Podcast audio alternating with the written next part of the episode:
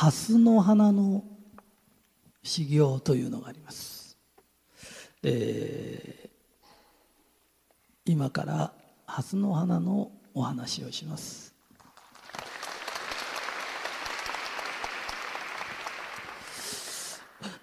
えー、こういう人います、えー、私ひとりさんの本読んだりなんかして天国言葉言うようになったんです。ところが会社行くともう周りが否定的な地獄言葉ばっかり喋ってて嫌になっちゃうんです。っていう人がいるんですけれど人間ってと魂のステージが上がってくるとあなたに与えられる修行があるんだよ。その修行があなたに与えられた修行が蓮の花の修行なんだ。で蓮の花って何ですかっていうと泥だらけの中から出てきて泥がついてないんです。それで見事にきれいに咲きますよね。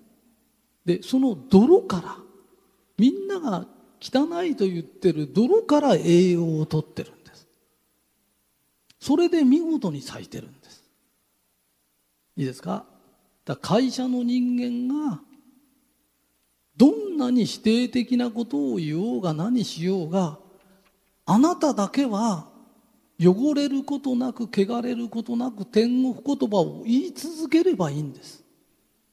で修行の行は行くと書くんです。ただただ行けばいいんです。言って言い続けてればいいの。それでハスというのはレンコン根がレンコンっていうの。連なる根っこ。食べたことあるんでしょ？ハスの天ぷらとか。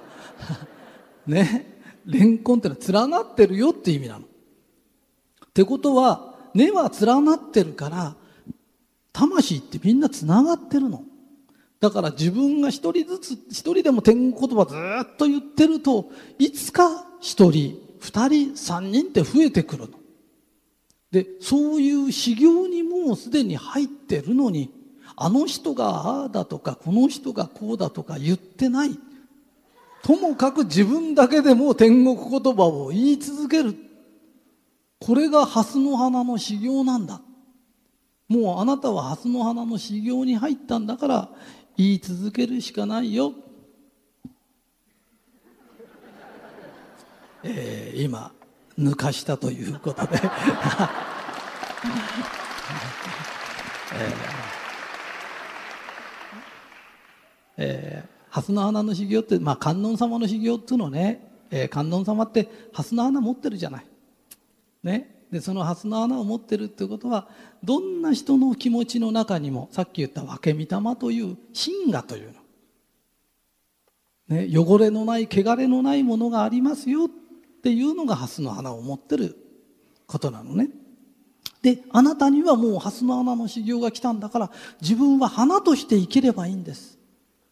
でその花として一生懸命生きてると根がつながってるからちゃんと次々って出てくるよ、えー、今世一生懸命やってもだ誰も出てこないこともあるんです。そしたらまた来世やればいいんです。